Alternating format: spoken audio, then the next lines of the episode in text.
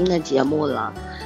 那么，其实这一期节目呢，我们已经录过了，可是我们觉得非常不满意。我们本着这个专注、专业的精神、敬业的精神 和花痴的精神，又重新来了一遍，重新来了一遍。那我们要重新录一遍这个王沥川。那么我们我看了一下我们那个王沥川。上一期录下来，我放在网易上面的那个数据，因为我们我们没有做任何广告宣传，但是默默的也刚刚看了一下，也有差不多将近三十个人的收听量了。哇，这么快！是，对啊，那还是看来花痴的人还是不在少数啊。最近好像王沥川确实，确实，呃，微博上还有一个主专题嘛，叫“人人都爱王沥川”，而且大家都 觉得这个是国产剧打开的正确方式嘛，这个评价是很多人的评价。嗯，是是是，所以说那些觉得王沥川非常脑残的同志们，我觉得也可以看一下这个剧。如果实在看不下去呢，那也不要瞎断言啊，好看难看呢。这个每个人审美对见仁见智，这个喜欢不喜欢就是很主观的。嗯，假使别人喜欢呢，那你也就闭上嘴，不要再说了啊。好，然后我们就开始进入正题吧，因为我们今天呢，对主题是花痴，但是有我在呢，基本上花痴不到哪里去。然后呢，就是我先说一下我自己的感受啊，因为昨天我。看了一下，我答应崽儿，因为我爱他，所以我会看到底的，所以我就又看了后面的五集，就是十一到十五，然后看完十五集呢，我觉得大致上还是不错，好像可以看看这个剧。但是呢，我有我有非常花式的花式吐槽吐槽啊，对，非常需要吐槽的地方，吐槽我等会儿吐，等你们花的一半的时候我再吐，不能这样子。然后就是。呃，我想说，就是这个剧好像渐入佳境吧，但是有还是，我觉得还是有一些过度的地方，就是，嗯，不太合逻辑，然后有有有点夸张，就是关于女主的部分啊，呃，然后其实对于王沥川，我觉得我对他只有一一句话的评价，就是。嗯，王沥川居然比梅长苏的身体还要差，江北没了，这这让我有点那什么，是吧？这人身体还有好的地方吗？腿又少一条，然后身体又差成那个样子，我的天哪！被被那个书拍一下，他都能倒在地上，我觉得。对，所以我就昨天就跟你们讲，我说那个。王沥川让我第一次看完以后没有觉得爱情多深刻，就觉得这人真的病得特别凄惨，觉得他好可怜，也需要需要爱的抱抱的那种，所以请女主善待他。关键问题是他后来连抱的机会，就是抱都很难抱，不知道怎么下手，你知道吗？哪个地方基本上都不容易。从十从十到十五集开始就进入了这进入了这个言情剧的固定模式，就是虐心部分，就是。全部都是误会嘛，就误会也谁都不去主动解开，然后各自有原因，不解开都是有原因的。王沥川呢，就是不想让女主重新进入他的这个生活圈，因为不是生活圈，进入这个跟他谈恋爱的模式，因为他知道自己可能随时会挂，对吧？然后不想拖累对方，但是呢又很喜又很爱他，又又忘不掉他这种。我觉得他就自我折磨的很厉害，我觉得这男的真的好可怜，身体又残，内心又那么那么悲惨。你说他真的是哎，但是他精神很强大，他真的精神很强大。嗯，但我觉得他其实那姐妹蛮好的，他为什么不跟那个在一块儿，非要跟谢小秋？所以我说精神很强大嘛，他小秋那种很很很果断的爱就是爱，不爱就是不爱。爱情就是盲目的，所以说也没有什么道理好讲。瞎，嗯，对啊，就不用说瞎。我就是觉着特定的年龄会喜欢特定的女人不一样，我就觉得那个 Janet 这种就应该是初恋的时候，然后无忧无虑，然后你就会爱这种热情的这种女孩子。对，哎，反正怎么说呢，就是说他现在就是不爱他，不爱他就是就是不爱他，别人看他多合适，他自己都觉得不合适。对，嗯。完了，冷场了，完了。那个笑的在笑什么？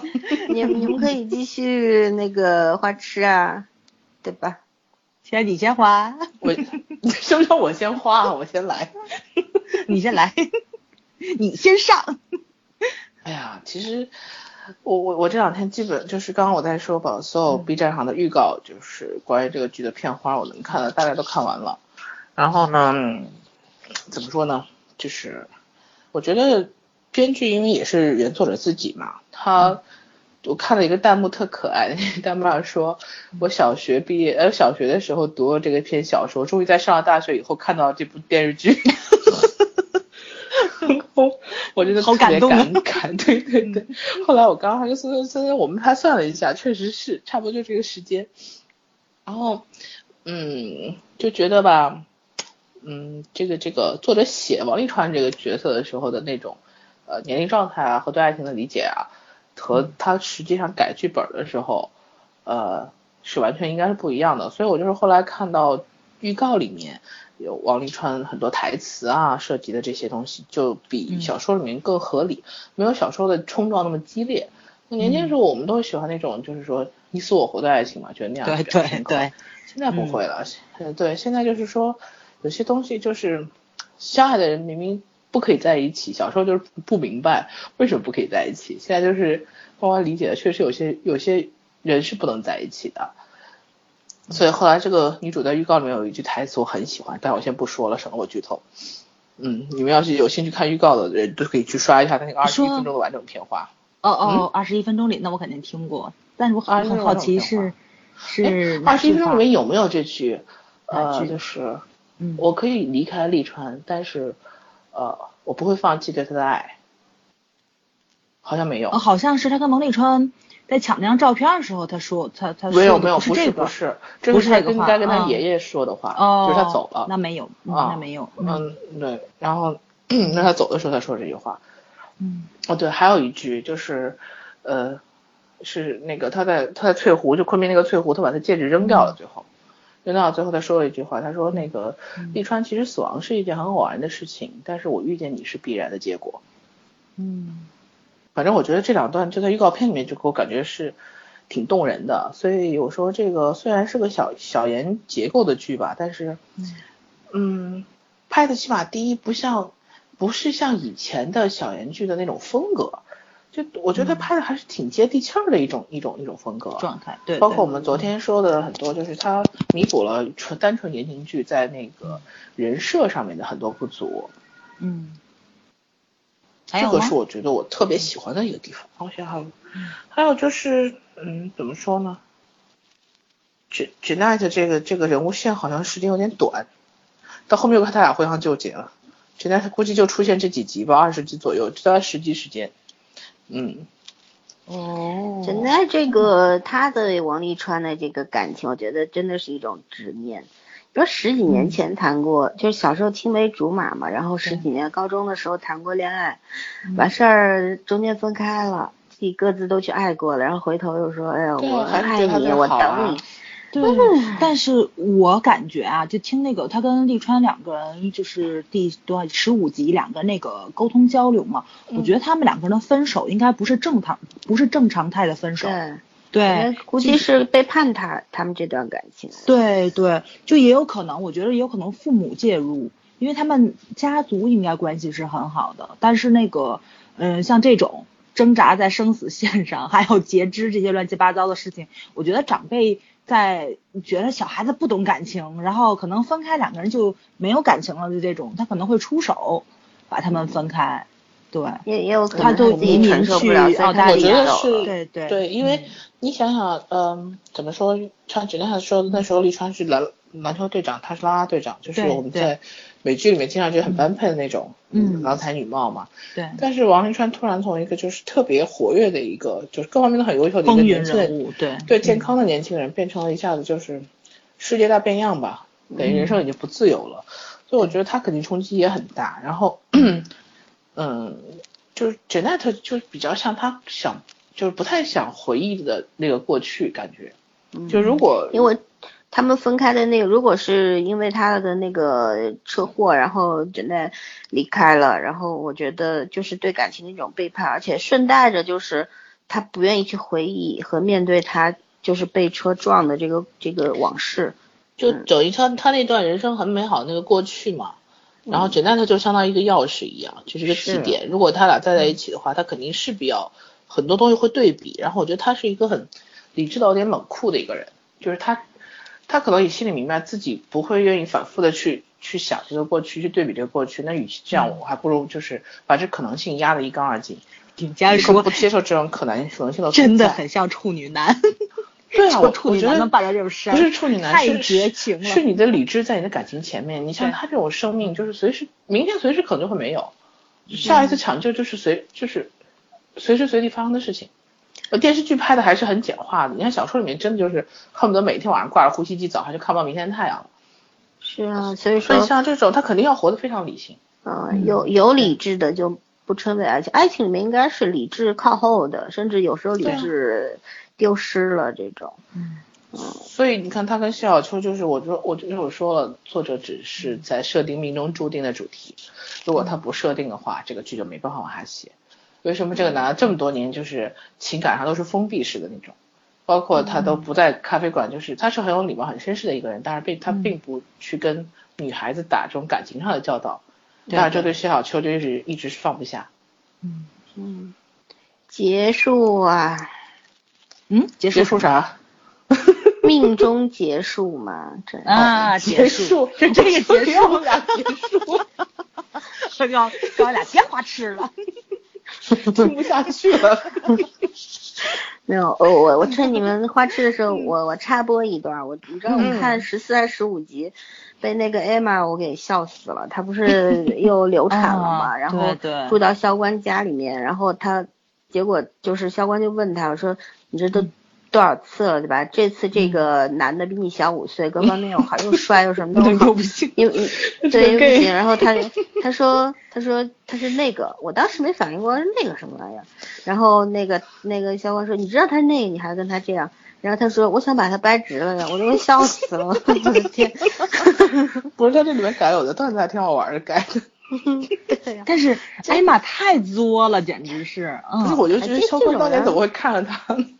当年的艾玛估计还不是这样，我觉得这个这种女孩子其实这种还蛮典型性的，就社会上还挺多的这种，就想不劳而获，然后是，然后给自己还一个一个很好的理由，说我是在遇见我的王子之前想多吻几只青蛙，我觉得这就是在糟蹋自己。当然每个人都有选择自己生活的方式的权利嘛，你想怎么活是你的事儿。嗯，哎，但是我我觉得。哎，不知道说什么好，我就觉得这姑娘，我就我就觉得肖官的眼光真的是上天入地。嗯，对对对对，其实我觉着，嗯，他跟那谁跟那个利川有点像，都喜欢没人爱的姑娘，因为他可能也是这种人。你看他妈妈，我估计他妈妈应该是抛弃他。跟他爸爸，他跟他爸爸，应该是他爸爸生病，是他妈妈抛弃他。他妈还是是不是死了？他妈还是个这个这个超级富大老板，好日子来了。但是小光挺有骨气，嗯，他其实知道这个事儿吧，但是你看他一直在拒绝，对，不也不想捅破了，对。哎，我们这种缺爱的人总能碰一块儿，我觉得很巧。这个，嗯，我想问你们俩一下，就是，嗯。你们俩觉得萧关这种，其实我觉得萧关这种人挺多见的，就对前女友也不能说念念不忘，但是就是重要不调嘛。对，就很重情，就所谓重情义的男人，其实对现女友是很不好的。对啊。对啊，我觉得他对安娜的态度本身就是像立川对简单的态度是剧里面也是一个小对比。对对，没错。嗯嗯，立川一直坚持就是 over is over，然后我给你剧透一下十六集的时候，然后那个简单的就问他说。你只会跟我讲 over is over，你跟他讲过吗？然后绿川就说不出话了，因为他没有 over 嘛，还用问呢？那这女孩的意思就是说你，因为我知道真相，所以你就对我这么这么这么残忍，就是对决绝不公平。那你你既然说你们两个也也没有什么，因为你的病嘛，那你为什么不能对他说 over is over？舍不得。我跟你说嘛，伤害是有等级的，对，伤害是有等级的。爱也是分等级的嘛，爱也是有轻重缓急。尤其我觉得他，尤其我觉得是他知道小秋的那个刚烈的性格，有些话说了就真的挽回不了了。这也这也是一种潜意识里的。其实他也不舍得放下，对他也不舍得放下是真的，就是那就是老四说结束。然后他就是放不下，因为他明显的知道他自己就是快死了，但是他又没有办法去真的放手。对呀、你想他走了之后，他给小秋把那个就是后续的问题安排的，简直我我我想给他鼓掌，你知道吗？我觉得这太处女男了，你知道，就特别会特别适合给人背锅擦屁股那种人。背锅，就给对啊你留好从哪的钱，儿感慨？留两套你又从哪儿房出。来感慨？不是，就是啊，经常经经常给那个善后嘛，我非常啊烦的这个、这个事儿。但是处女处女就是别土处女座特别适合做这事儿。土象星座特别适合给人去善后的，不管我从来不干。这事儿，善后个屁！你得了吧你，你得了吧，你没少给人们俩都不。信你，真是。对，唉所以你你看那个没少帮人解决问题，自己还不觉得。立川他自 己知道，给他钱他也不会要，给他房子他也不会要，他放在那里其实就是预备两件事情，就是当小秋走投无路的时候，他有个人去要钱来找律师，对他即使以后会还，但是他能给他解燃眉之急。小秋没有地方住的时候，他有钥匙，他能有个地儿去住去，即使在这屋里他哭一晚上，也比他在外面流落街头要强。流浪强，对，对，没错，就他始终觉得安全和生命很重要，很重要，嗯对。所以我觉得谢小秋这个、这姑娘吧，有点儿有有病，你知道吧？要有个人给我两套别墅，还给我那么多钱，我立马拿了自己玩。打死你你都不会要的，你可你也就这样弄好讲讲吧。对对对，然后得把律师打一顿。我也觉得是不会，我会拿了这钱，我到跑到那个他苏黎世？家在哪儿？苏黎世找他去，然后把钱砸在他脸上，哎换成钢镚儿，哎，把他埋了。还真的，我也觉得是哎，你既然有钱的话，可以去苏黎世找他呀。对呀、嗯，哎呀，反正这就是言情剧吧，还写了哎一千多封的信、email，天天在那儿发发发。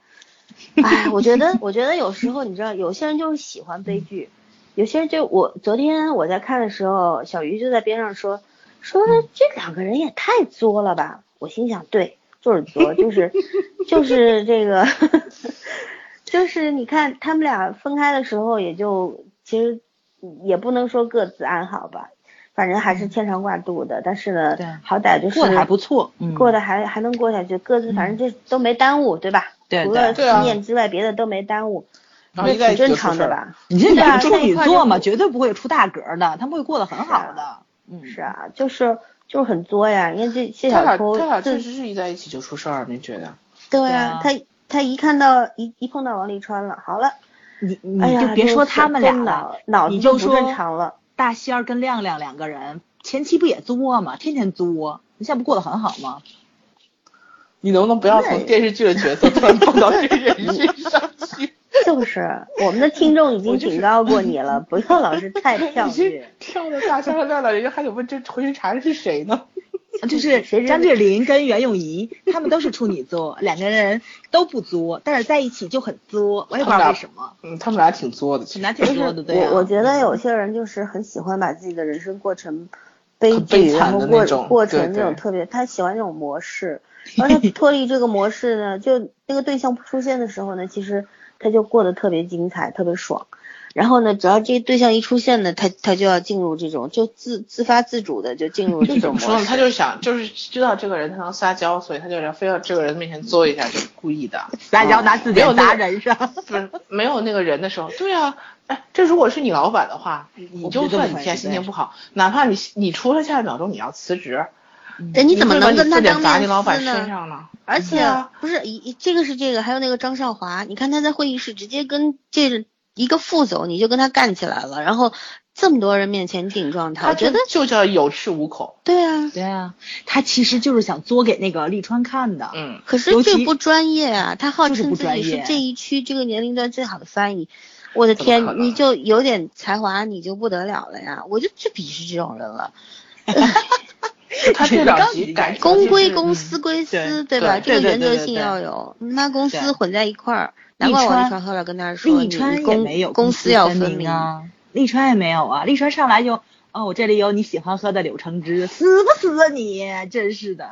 人家那叫处女男的体贴，你不是说了吗？那至少在工作的时候，对对利川嗯这个并没有对倾向性、啊，故意找茬或者怎么样？对是他没有去为难他，不像那些霸道霸道总裁老是为难他，对，然后嗯怎么样？但是利川还是很公正的，我觉得就是接下来几嗯集的内容，你们要是看的话，会有点失望，就在职业场部分，谢小秋完全就是在作啊。嗯，哎呀，反正所以我讨厌这女主，从头到尾一直讨厌是有原因的。你看，编的有问题。他原剧里其实处面其实还挺好的，就是原作里面嗯谢小秋这个人物，起码是在工作时间没有犯出来多大的毛病，但是到改成这个怎么说，改成这个剧以后，嗯他好像出现了一点点问题，我觉得。他好像翻译的时候也是把那个字典砸他身上了，对吧？呃，对啊，他就说，他说，嗯他说那个什么嘛，他要自己自己查，对嗯对。但是我但其他好像我就真的没有，嗯嗯，很讨厌这种公私不分明的人。你说你跑到外地去出差，对吧？出差就没有上下班，那当然可能就是我的嗯偏见。其实我是就认为是就是，嗯而且你是一个翻译，翻译的话，老板经常要出去有公干，然后有应酬什么，你他妈喝酒喝醉了，老板怎么办呀？对吧？你说呃我下了班都是我自己时间，然后你翻译让你今天完成的，你明天早上都没完成，回头又让销官给他弄了一晚上，他自己在那儿睡，我觉得这就是一个超级不负。照道理说，他我觉得这人设有点崩坏了。有点崩了。照道理，哎，谢小秋不是这号人，他你看他以前不是这个样子，而就算你不能以这个爱情为名，然后做这些不义之举吧，我觉得这个反正这个人设这部分渐这部渐崩坏了分就是。为了为了突出爱情线这部分，把他的那个职业人设给给替代了太多内容，我觉得不合适。哎，嗯也许到后面主没有男主嗯线没崩坏，男主对线保持的很好，对包括后来。我我没说预告，你们俩去看。包括后来男主男主批评他，就说我很讨厌现在这种态度，我觉得嗯，嗯，高以翔果然是处女座，把处女男那个职场那个风格表现的真是淋漓尽致，真的就是你很，你要是觉得他的态度就是我现在非常讨厌你这个行为，是官方的语气那种感觉。哎，我特想知道，为什么土象星座能做到这么的公私分明呢？土象星座你问你自己啊没有没有，我经常是狮子，我有时候火气上来了，我不管什么公的私，我也会闹起来的。你看你，你经常是狮哦子，你也没有在办公室闹不该闹的事情。哎，我跟你说啊，就是以前以前在那个学校的时候，就是，然后我们老板好像说了一段特别混蛋逻辑的话是什么呢？嗯然后就特别寸，你知道，我站在那个椅子后面，然后我看到我们主管默默的走了过来，把手搭在了椅背儿上。当然后等老板开完会走的时候，他告诉我，我当时怕你把凳子举起来砸他。我的形象是这个样子的吗？怒发冲冠的一只小狮子。不，我觉得你的外形比较像狮子，嗯嗯，嗯嗯 你的内心是一个处女座，但是你的处女座会经常会压住，就是关键时刻才会压着你的狮子。对对对，哎呀，还真的三个们是在讲星。座吗？哦我们在这段星座这这段看了掉吧，这段看了掉，回来回来回来了，嗯嗯。我哎我怎么下午录信号的时候你们俩没这么欢脱呢？哎，多啊沉重的话题信号啊！你们是分裂的吗？我我们两个录信号录这么欢脱的话，会被人打的好吗？对呀，太沉重了话题。会被你我我我替信号谢谢你们啊！你们压抑了天性啊，做出了嗯贡献，谢谢啊！对，哎，我觉得那张少华那副总不错，他跟那个谁，跟那个利川说嘛，说的是那个说好酒贪杯啊什么的啊，但是没有关系，他只要把工作完成好了，这些小他问题接下来就我都可以跟 Jeanette 不这样同 care。一战线要撵谢小秋了，马上。我觉得是要那撵，是我的话，我直接把他给开了。我跟你说，因为他的专业是业度上不这样子行了，呃嗯没有，这这这个前面专业性有没有没有说 bug，是因为 Jeanette 吃醋了，要把谢小秋赶走，哦，然后他威胁张少华，呃，威逼利诱吧，啊不是威胁，威逼利诱张少华。嗯，但是还有一点就是，你看谢小秋马上要闯祸了，对方好像派了一个人一直跟踪他嘛。呃，那个哦还在后面，就是闯祸那个啊还在后面，他肯定还就是会反正所有的事情，所有的事情粘在一起了。嗯，哎，我特别想知道到底是谁把设计图泄露出去的。那不知道，谁这个说知道不了。现在这个，我现在反而小说怀疑了张里面呢少华。说实话，小说里面是没有泄露图这一点，我记得。哦，嗯哎，我我不知道为什么我刚开始看小说里面是因为那利川个，对啊，我也觉得是王沥川，他哦他不是跟他爷爷说，我自己想办法，我觉得就是这就是他的办法。就是他小说里面应该是有关系。户，有关系户的存在。哦，对，等于是从从那个就是政府那条线上把这个水图偷走的。对，嗯，对，那有这可能性，对对对，嗯嗯，哎，我觉得他们那个去游轮上面，然后到海里面去开会很聪明，然后杜绝一切信号、啊窃听啊什么的，对对对对对对，又回到信号了是吧？就是这个这个剧其实它也没有特别云里雾里，就是大部分时间百分之九十的时间它还是比较接地气的。嗯，就是就是嗯他写的那些，除了恋爱线之外，就很多东西还是很接地气。你看他，呃，建筑业什么的，他的那个很多东西还是，我觉得还是符合实际的吧。有做功课对吧，有做功课了。是是是，嗯，对，就是还是挺用心的，这个值得表扬，因为我觉得这是最起码的。其实这这就是基本功，就应该的。嗯可是很多这些编剧导演就是，嗯，为了谈恋爱，把其他东西都可以胡扯一通，甚至就废掉那那其他的东西，就一切以恋爱为主，我觉得就很虚。那样的话，其实其实这个人物有吸引力和张力的话，嗯，单纯单纯谈恋爱的场景会谈的很难看。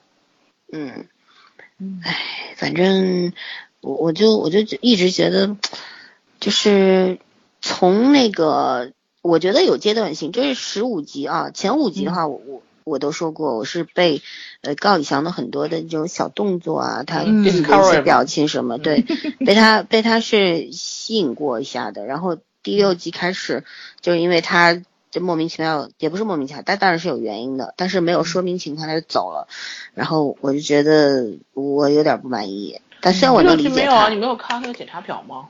是我知道，就是说有拍那个检查表吗？我我的意思是说，就是说他我能够理解他这个行为，但是我不能够接受这个行为，你知道吗？嗯我是一直觉得这事情感情也要公平，不能我一个人来决决定这件事情，而是应该两个人来商量。分手就大家好好分喽，对吧？嗯没必要这个样子。然后第第十一集到十五集又有不同的想法，我就觉得我开始对这个女主非常的讨厌，然后又觉得，因为我 我本身很讨厌这种工作不负责任不，专业的，嗯，是，呃，这专业翻译也是专业人士，你连这个自己本职工作都做不好，那可见你这个人，你对其他东西也负责不了，对吧？一切以什么爱情啊什么的，我不舒服，我生病什么这种理由来，呃，对工作有懈怠的这种人，我都瞧不起。这个是一个，还有一个就是，我觉得这剧自从就是王沥川回归之后，我觉得这剧就是有一点点的。嗯，该怎么说呢？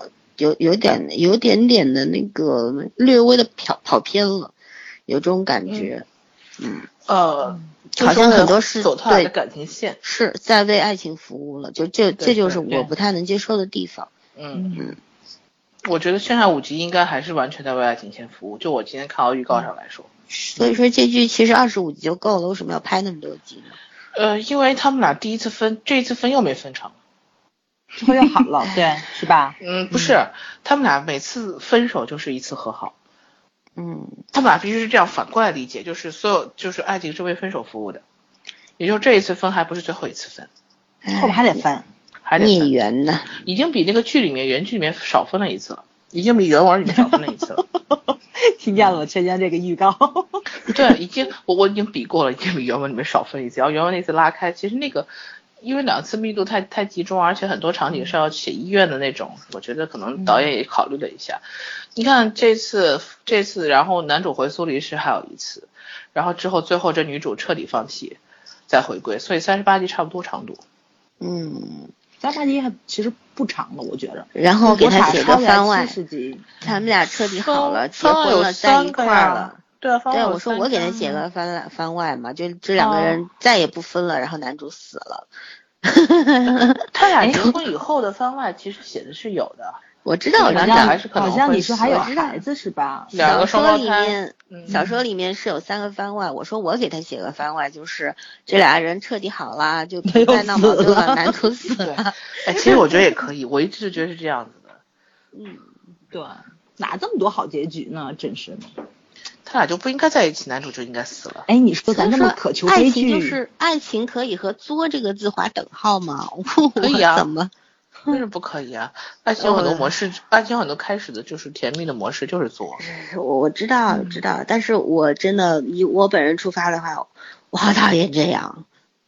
啊是，我想知道连凯跟那个叶静文应该有戏吧？嗯，应该是有戏，我估计把他们俩写在一起是有戏，嗯。我觉感觉他俩应该在一起，因为原文里面连凯演的那个角色应该是和瑞内人是类在一起对吧？对对对对对，啊，啊说他爸还不知道，因为原原文里面小说有有爸爸，有爸爸，他爸还不知道，嗯，嗯，最后呢成了吗？反正最后是应该是在一起哦，你，这里面是只有爷爷，看得出来爷爷应该是反对他们在一起的，嗯。爷爷应该不会，因为爷爷就是怎么说呢？像他这个爷爷肯定是以他的身体为主的嘛。你想一个女孩子每次跟你跟跟你孙子谈个恋爱，然后孙子都半条命没了，你会愿意吗？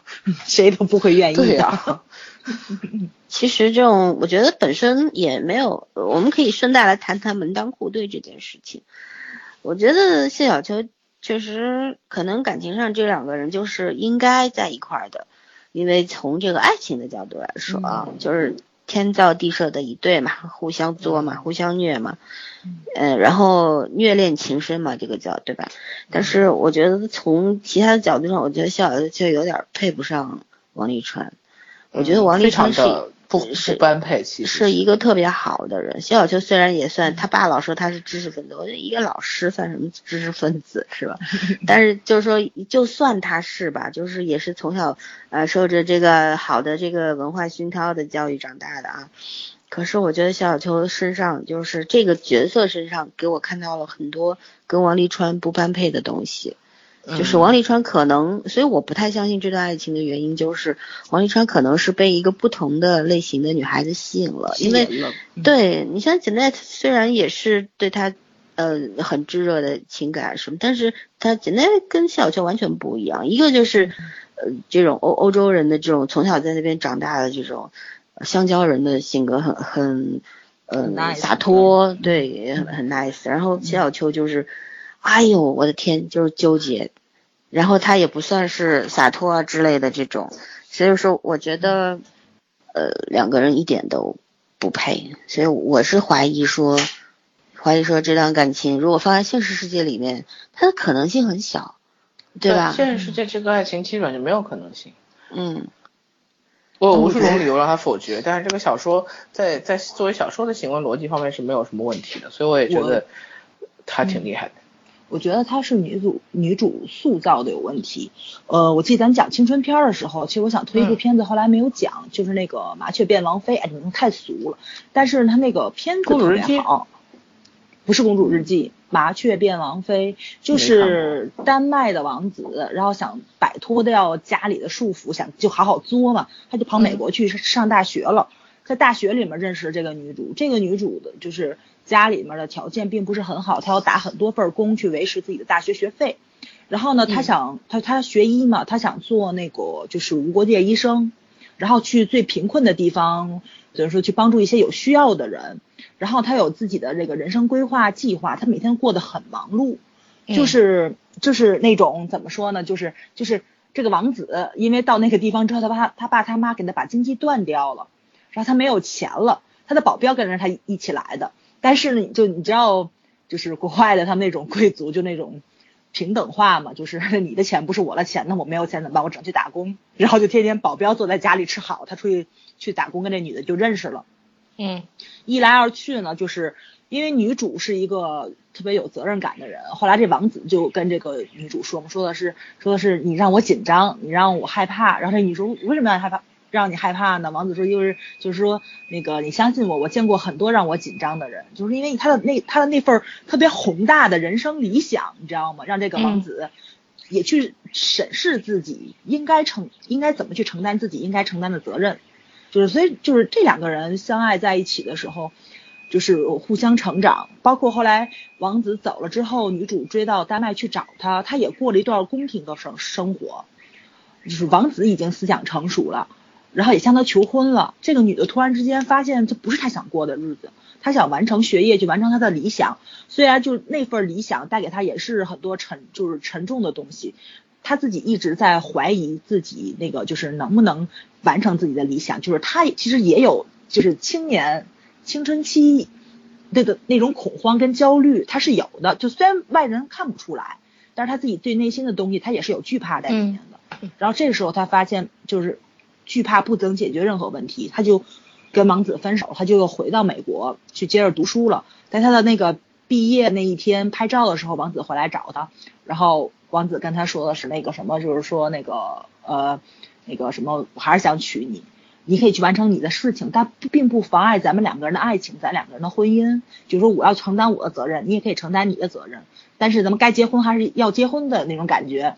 然后这女就跟他说的是，说我你你觉你觉得我能去做你们丹丹麦的王后吗？因为这时候这个王子也变成国王了，他爸爸身体不好就退位了。然后这个国王就说了，说的是那对不起这个丹麦的民众了，这就说这个王后是我选的，再不好他们也要他们也要去担待着，就这种感觉，就是说。你的地位、你的金钱什么的不般配，但是你的内心一定要般配。可惜就可惜在这个编剧没有把这个谢小秋塑造的能够去般配，就从内心上去般配这个王沥川。内心般配应该有一段，下面很快了吧？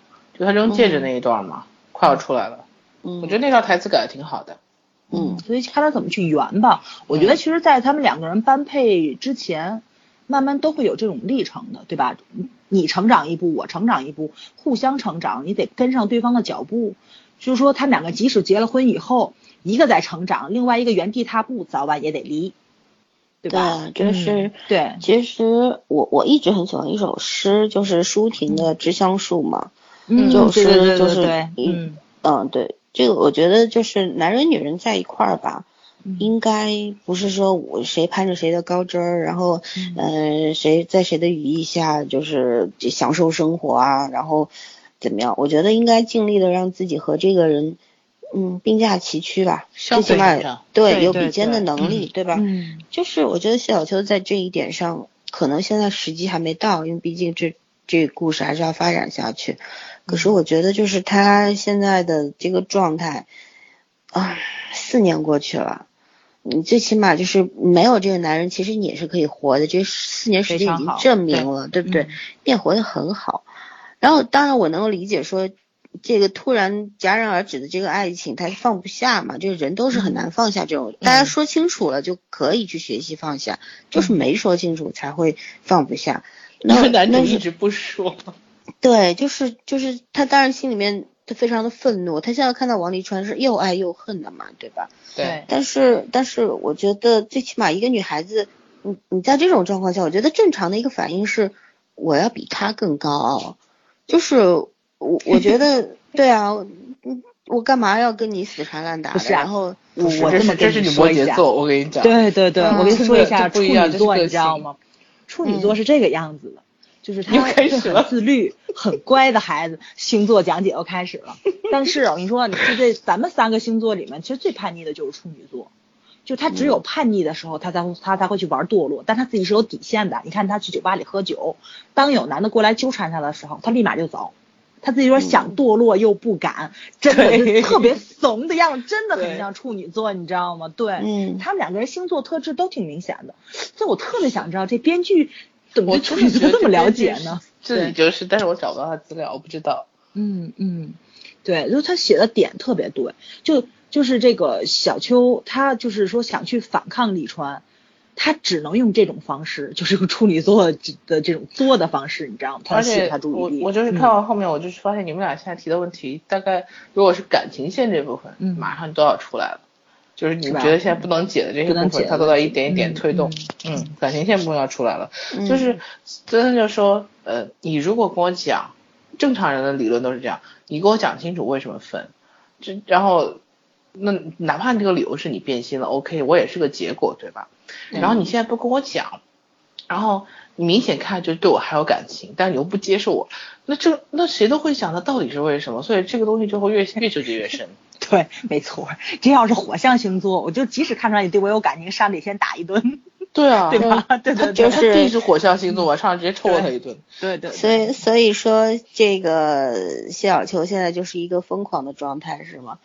失控，但是他可能会维持一阵儿。嗯但是他是有底线的，就是特别大篓子，他绝对不敢捅，他是个怂，他是个怂蛋，你知道吗？绝对对对对对对对在。在会议室里面跟副总拍桌子说这种话，还叫特别大的篓子不敢捅。哎呦喂，你是没见过土那个火象星座捅娄子吧？你火象是？星座会直接去跟王沥川死逼的，不会跟对呀、你干嘛要去跟副总干上的？你明明错了，我觉得错了就该认错，嗯对吧？那是你啦，错了那还狡那真的是，你你这种特别特别理智的所以，说我不管我好我好感觉到哪我好讨个阶段厌这样，子的。对，就是你感觉到哪个阶段，你都会觉得你是理智的，但是很多人不是这样子的。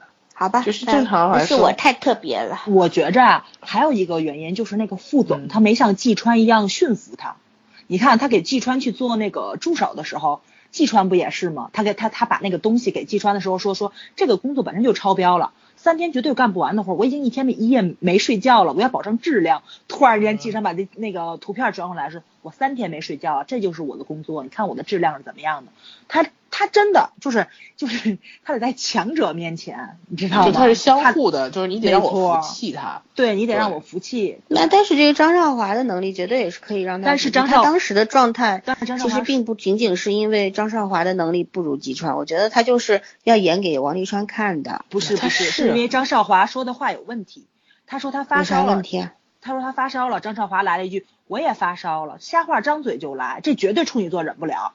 那是因为他之前确实有有交给他工作，他没有完成呀，对吧？如果你之前没有，你工作没有完成，你可以说工作，像季川一样说的，你把你把工作说出来，你为什么要说我发烧是撒谎呢？那谁能证明你没有撒谎呢？这个是人家的正常的逻辑啊，对吧？因为你之前有前科，所以我不信任你，这很正常吧？对不对？他他他前面有撒谎吗？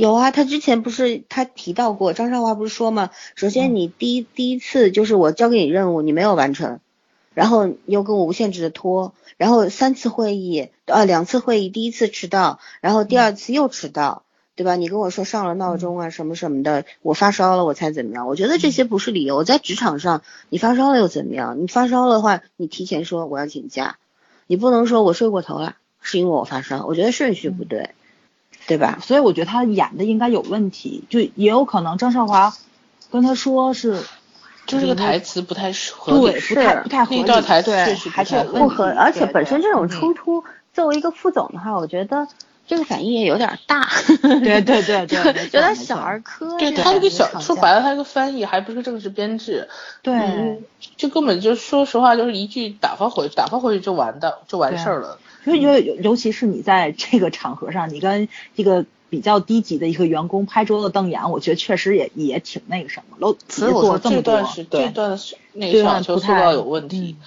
就是真的就是王沥川再往那他就有恃无恐。嗯，对，我我觉得他其实有另外一个目的，他是想激怒王沥川。是啊，他是想看他反应什么的。那对但是如果如果真的好是要，帅，我觉得。嗯可是要看他的反应的话，我觉得就真的更更加业余了，你知道吗？不是业余，这这这个我反而觉得这个感情比较符合真实。对嗯，对，我觉得激怒他的点挺对的。对他说的是你瞎话张嘴就来，场合不对就这个，对对，场合不对。我觉得就是他说这话可能是就工作上去说，第一他没有撒谎，第二是他他可能是觉得他跟利川那个感情上他怎么刺激到他。我从来没有撒过谎，对，这就就发泄出来了嘛。每个人都有每个人无法去那个，就是怎么说，控制自己的地方。对有失控的那个点在。对，所以所以这样说你要实在理我想解不了，你就当嗯谢小球疯了这不是你，你听我说啊，我觉得就是说，我觉得我我当然可以理解，但是如果一定要通过像我们现在这样子两三个人争论，然后然后是大家各自去脑补什么的，然后才能够去理解。对对。理解这段这个剧戏的话，我情不顺利觉得这这个剧本就不好。那咱聊聊好的吧，咱聊聊好的。我觉得《杉杉来了》的后半段比前半段要 好，就是 然后我我我先我先跟你们说一下，这个我刚 嗯你听我先把嗯这个话题嗯给终结掉，就是说嗯，呃，我我看了一下施定柔，百度了一下他的那个个人的学历，哎，他他那个是，呃，硕士是在华中师范大学中文系，我靠，一个中文系的人 写出来的，哎，但是他居然的是这样，他的构架挺好，他本科念啥就是文笔很烂。呃，本科，这个他之前学历是什么？有吗？有一串外文，然后他还在多伦多大学，他是博士学历，然后在多伦多大学是他是海外，嗯，是，那本科应该也是在外面吧？嗯，我的天呐，他应该是外国人啊。不不不是，我是在感慨中文系的学生出来。对啊，我我就说，不是我的意思是，他本科念的是外国外外国的学校，是，然后研究生回来念的中文，是，而且华中。那搞不好就是他意思他以前不会中文嘛？会吗？你要这样说的话，他写的还可以。也不会，对啊，他本科是在麦克马斯特大学，是加拿大顶尖大学。我觉得是不是他是一个加拿大籍的华人呢？也有可能啊，对对。所以说这样很不错。对，所以说你看到他那个当时那个涉及到就是英语翻译的方面，他还是翻的非常的准确到位的。对对，因为他小说前面的很多部分他用了很多英文，对，用很多英文，然后后面加中译。对，好吧，那这样子。好吧，我就能理解了。毕竟他他那个本科的本科是在加拿大读的，然后一个硕士学位在加拿大多伦多，然后一个博士学位在多伦多，然后只有真好，一直在读书。对，好吧，可以啊，我可以理解了，他是他是因为中文实在是不好才会这样子。对，就写 中文论文的那个字数不够写英文论文的一半儿。嗯，对，好吧，好，你们可以继续了。哎，在想说什么来着？我刚才就所以我知道他为什么逻辑这么清楚了，因为啊对对对，英语言英语言结构的逻辑很好，对，而且他的逻辑很好，但是他的中文架构能力一般。对我们俩那天我跟圈圈探讨了，我们两个人都觉着他不太适合写小说，但很适合写剧本，他构架特别好。对，逻辑和层次很清楚。他后来是做了编剧了嘛？嗯嗯，很很很适合，对对，嗯。嗯，哎，说说说，杉杉来了吧？杉杉来了，我觉得后半段你老人家又准备这么一把平川的跑出去吗？不不不不不，咱咱马上不就要聊一下国产剧吗？你要做一个对比啊。我知道，我说王沥川这算 over 了吗？over 啦，你才刚出十五集，有什么好聊的？可是圈圈没有过瘾啊，他都没有怎么发挥。没有过瘾，是我突然间觉得王沥川就咔哧打住了一下，然后开始聊珊珊来了下半部分。我我其实不是想聊珊珊来了，我是想聊刚刚森森说的那个话题，就是两个人要并驾齐驱。我觉得就是珊珊跟那个谁，跟那那那叫叫什么来着？就就就就张那个不对，张腾封腾，对对对，跟封腾，堂主嘛，你就叫他堂主不就完了？哦，OK，叫堂主好难听。这片鱼塘被你包围了，被你承包了，包围了。你叫炸鱼太宽了。嗯，就是那个谁，珊珊呀，跟封腾他们就是。家境啊什么的都差的很多，但是我觉得他那个后期两个人并驾齐驱表现的就很好，尤其特别有意思在就是后面加了一些情节，挺好玩的。就是珊珊在这边创业，但是两个人不还是经常在一起腻乎嘛？然后偶然之间发现封腾色弱，他就是分分不清那个那个就是那个颜色嘛。然后那个珊珊就特别特别惊讶那种，然后就是慢慢的也发现就是。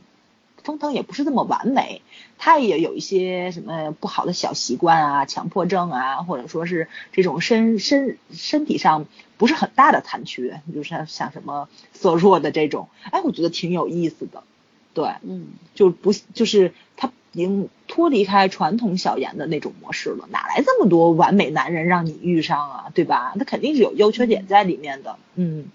那个色弱是很多男人的问题，都有，对对。对，这个属于基因上面的一些天然的遗传，母系遗传。对对，如果妈妈有的话，孩子会很容易。好像比例还蛮高的，就是说为什么很多孩子不容易感觉不太，嗯，对，对色彩感觉不敏感，就是他其实天生是色弱，他没有意识到而已。就是我有一个同学就是这样，就是因为色弱，所以公务员一直考不上。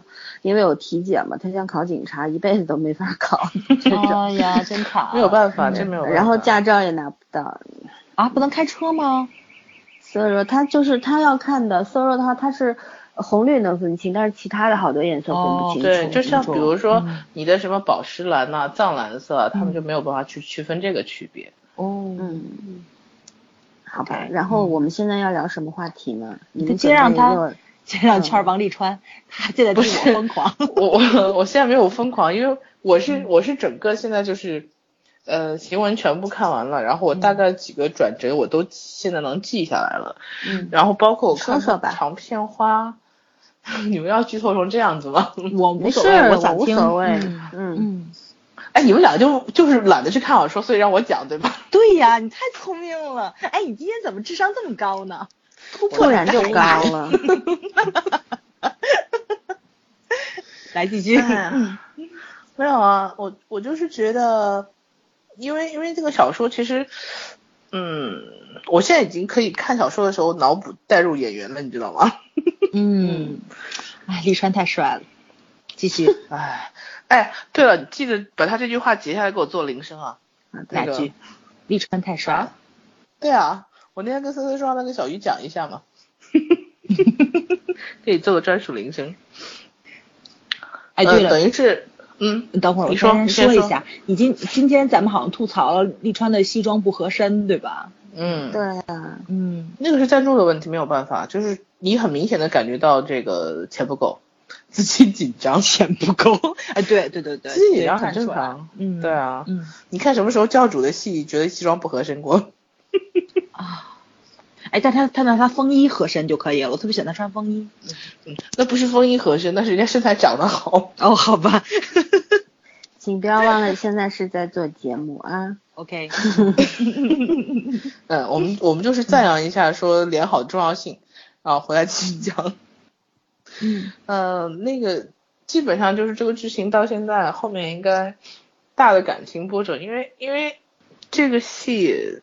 就是宣传的电视剧的宣传，一直一直是这样，有一种爱就是为了分离，也就是说，相对于平常我们如果小言剧两人重新相遇在一起，这算是这算是一个递进的话，这个戏就所有的递进都是以分手为为一个推进的，也就是说他俩第一次分手是因为王沥川的那个呃癌症转移，去苏黎世做回苏黎世做手术了，这是第一次分手已经演过了。他癌症转移到哪里了？第一次？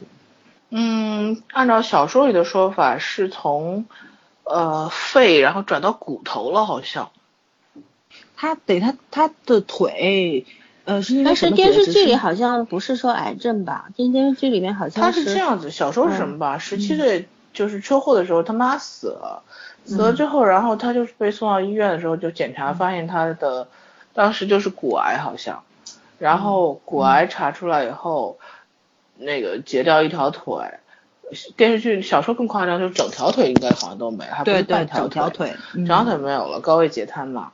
然后截掉腿，然后后来又又发生转移到肺上，肺上又有病灶斑点，肺又切掉了一大半儿。天所以所以他整个心脏就没有那个胸腔没有什么好地方。嗯。然后后来又从肺上转移到了骨髓，成嗯，其实就是我觉得就是那个骨髓造血障碍了。嗯。骨髓造血障碍重点还是他他就是说这种情况下以他的身体底子他只能啊 没事儿，我想起钢铁侠了，你继续说，他就他就只能去选择骨移植了，就是骨髓移植，但是骨髓移植要等嘛，要等的话就是说要看配对，他哥跟他配不上，其他也没有人跟他合适，所以小秋给他生孩子吗？而且他那个不是不是哦不是因为这，而且而且他还是亚。亚欧混血，所以说他这个骨髓特别难找，嗯，所以他一直就处于半等死的状态。然后小秋每一次刺激他，他就会死得更快一点。天呐，真是。对啊，所以最后俩他俩分手就是为了让这男的能活下去。其实我觉得真的是他要说清楚的话，小秋也不用走，也不用刺激他。他不想让小秋说知道这件事儿。而且这个男的在小说里，我就说为什么小说的塑造比比电视剧看起来更刚烈？不光是女的刚烈，男的也很刚烈。对，他们俩就是就是因为设定的人是一天生的人嘛，所以你把他俩变成一个性格的一体两面也是很正常的。嗯，男的骄傲的就是连就是自己所有的悲惨样都不让女的看到，连洗澡的时候很辛苦的样子都不让女生看到，自己浴室都不让女生进，就他不希望他看到他自己任何不好的一面。其实要这样子看的话，电视剧好像也塑造到这一面了。但是电视剧还是含蓄了很多，含蓄了很多。对他那个是绅士风格，那个是他的绅士风格。不是不是不是，他不是他跟小秋说了，如果我没有张口让你帮助我的话，你不要来就是我自对，就是我自己能做到，你不要帮我。对对，我觉得其实这个就真的是想让别人知道自己不是个废人。他跟他爷爷不也这样子吗？说只有两条街，他自尊心很强。另外，他他也很有风度。你看，包括后面也提到了他们在温州那个酒会上，他单腿拄着拐杖，还要伸手去帮女士拿杯子。嗯，就他天生骨子里的那种自自尊和那种怎么说，天有点就是傲慢，甚至是，嗯，然后包括他后天的这些原因加注给他的自卑，然后包括他受的教育，对，嗯，这个人物这个人物其实其实还是很很丰满的一个人物，就是各种特性都有。嗯对然后小秋也是，小秋的本性在小说里面比这个里面可是张要张狂多了，，对对对对，真的是比这个张狂多了。这里面还算是尤其我觉得比他冷，小秋优在那里很冷，这个人不不是像他表现出来这么开朗、这么热情的，没有这一面。嗯。小秋是个很决绝的人，对，没有看他前面倔强的，嗯，对他第一是他就是说他从他五岁的时候还是几岁的时候他妈就死了，三岁然后他哎，三岁，五岁。小说好像改的是五岁，五岁，嗯，说他爸他他妈死了以后，他就开始带他，他弟弟又生下那么小，他爸爸又属于什么都不会干的那种人，家务，嗯然后就是他整个 touch 家里面，所以他一直觉得他自己灵魂是个很老的人，也就像嗯森森昨天说的那一句话，森森没有看，森森看小说了没？没看看过了吧？没有，啊，但是确实是森森说那句话，我后来才发现，嗯，就是说他从来都不觉得还有谁能关爱他，就是因为他嗯没有这个时间去感受别人对他的关爱。对然后王沥川出现了，王沥川给了他这种爱，然后他觉得被爱是很幸福的一件事情，嗯就是那是他灵魂上的一个解脱，也就是说后来他不能离弃的一个理由，这个后面逻辑上是合理的。所以为什么要作呢？好好的不行吗？好好的男就要甩他呀。其实就我好不容易找到了幸福，然后你非要让我放弃，你又不跟我说为什么，对吧？对对，嗯，那他后来不是知就是知道他是这个毛病啊什么的吗？他后他非常后来才知道，这男的一直瞒着他，嗯，这男的就一直在拒绝他，我不能跟你在一起，你要忘了我，然后我不跟你说为什么。你觉得，所以我为什么说刚开始这男的从那个苏黎世回来，第一次他俩重新相遇，他说他说好久不见，我说我要是谢小秋，我也一巴掌抽上去，就是抽过去，对对，这肯定是真的抽过去，是。嗯，对，反正我觉得吧这是我觉得这是个正常心情，而且谢小秋的性格在前面交代了一次，就是说他大三的时候，全班人去看藤井树，就是那个情书嘛，嗯，然后说周围无论男女哭得一塌糊涂，然后他说他就不能理解，他就说他说爱情为什么就是他说他觉得那个是怎么说呢？没有勇气、没骨气的男人才才会这么干，就是只是在背后干一些，呃，好像小事情，不然还不敢让你知道。他说爱情又不是感叹号，爱情是祈使句，不是感叹句，是现在进行时，不是过去时。这是萧小秋的感情观就是这样子所以他一直非常激烈，就是在感情上他一直非常激烈，是就可以，不是就不行。对，没错没错，他送上门的就不要。他很多事情 上面都是非常激烈。你看他任何事情，只要你看别人稍微为难他一下，或者是说有什么挑刺儿什么，他那个反击的那个状态很明显，就是立刻就会反击，他而且火火力全开，就是那啊，种，对不会去思考一下这中间自己是不是有什么问题啊，或者怎么样，他嗯。宁可先开战，然后再道没错歉。没错。其实小说里面我觉得写的比这里面要明显，刚开始因为小说篇幅长，这个还是导演就是为了你肯定有成本问题，就是你多少集是固定的，你总要剪一些重点出来先拍。对，嗯，所以我讨厌这样的女主是有道理的，嗯，跟我这个太不合女主算了。很爱喜欢王沥川，这个女主真的算是就是小言女主里面比较讨人喜欢的女主了，莫名其妙女主一大堆好吗？你家你们家的那个小刀演的珊珊啊，啊不行不行不行，我们家小刀我没说，我们家小刀那是演技好。为什么有人老是拿这个遇见王沥川和和叫什么翻译官来比，说素颜的正确打开版的翻译官？就是其实你说大家对每一个行业可能是没有那么了解，比如说翻译行业是什么样，建筑行业什么样，我们大概是不会知道不做那个行业的。但是呢，基本的人设还是应该有的，就是基本的一个职业职场的一个成年人，特别是你要描述成功人士，大概是个什么样子，我们又不瞎，对吧？嗯，不能不可能是一天到晚除了谈恋爱什么都不会的，嗯对啊，就你总是要拿出来一点点让我们觉得，哎，说得过去的一一些点，哪怕我你不用讲什么专业词汇，你像在这里面就是，嗯，王林川就是很很成功就在哪儿，他经常会有一些什么酒店啊，一些画廊开业啊是他设计的，对吧？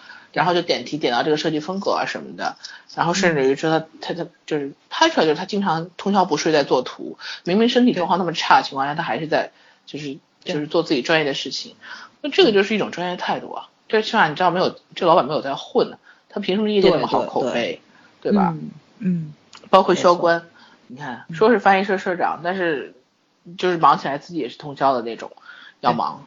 所以我觉得说说白了，《山狼》里面要不是因为有我们家小刀，我真的是对男主吐槽无极限啊，吐的很狠，每天每天就是在办公室坐着也是发呆想女主。但是但是他后期小刀开始不是小刀，珊珊开始创业的时候，珊珊的那个状态很对，他是一个职业人的，对对对，一个职业人应该的样子。嗯，所以所以就是说，嗯，这个这个怎么说？这是编剧改改剧本的硬伤问题。嗯，而且也有包括演员演技的问题，就是演员可能他演不出来这个状态，对，除了爱情状态，其他状态都演不出来。尤其是要求堂主有演技啊。啊，其实堂主演技冷着一张脸就行。其实堂主堂主的演技就是酷。堂主适合封腾这个角色，是因为他不需要演技。我觉得那个堂那个堂主演的可以，对对，嗯，好吧。那是我们家小刀好吗？确实，我主要是看赵小刀，对，嗯，对啊，我觉得这个戏就像你昨天表扬那个肖俊彦演的夏小秋，就是说你单独以高以翔的这种演戏的这个水平。很多地方他是演不出来的，对，但是就是女主能他里面女主能把他托起来。我特别就是纳闷一件事情啊，就是你看那个谁，就是这个小秋，他能够让高以翔去放松，激发他的就是他自己本身的那一面，然后迸发出来。就是张翰他他就真实的那一面到底是什么样子的呢？我好像没有女演员激发出来。没研究过，对，他好像在，其实我觉得他他就那样吧，他在上综艺节目的时候觉得也是那样，嗯，这样没有觉得特别变化很大的，他就是一个高冷的堂主啊，啊，就是比较疏离的那种一种状态，嗯，是，可能有的人就是天生不爱笑，我觉得是，嗯。嗯。好吧，他笑起来比较没气质，又跑的不知道哪去了。那么我我时间呢也也蛮长了，那么就是所以王沥川的话题要不要先告一段落？其实十五集之前也谈的差不多了。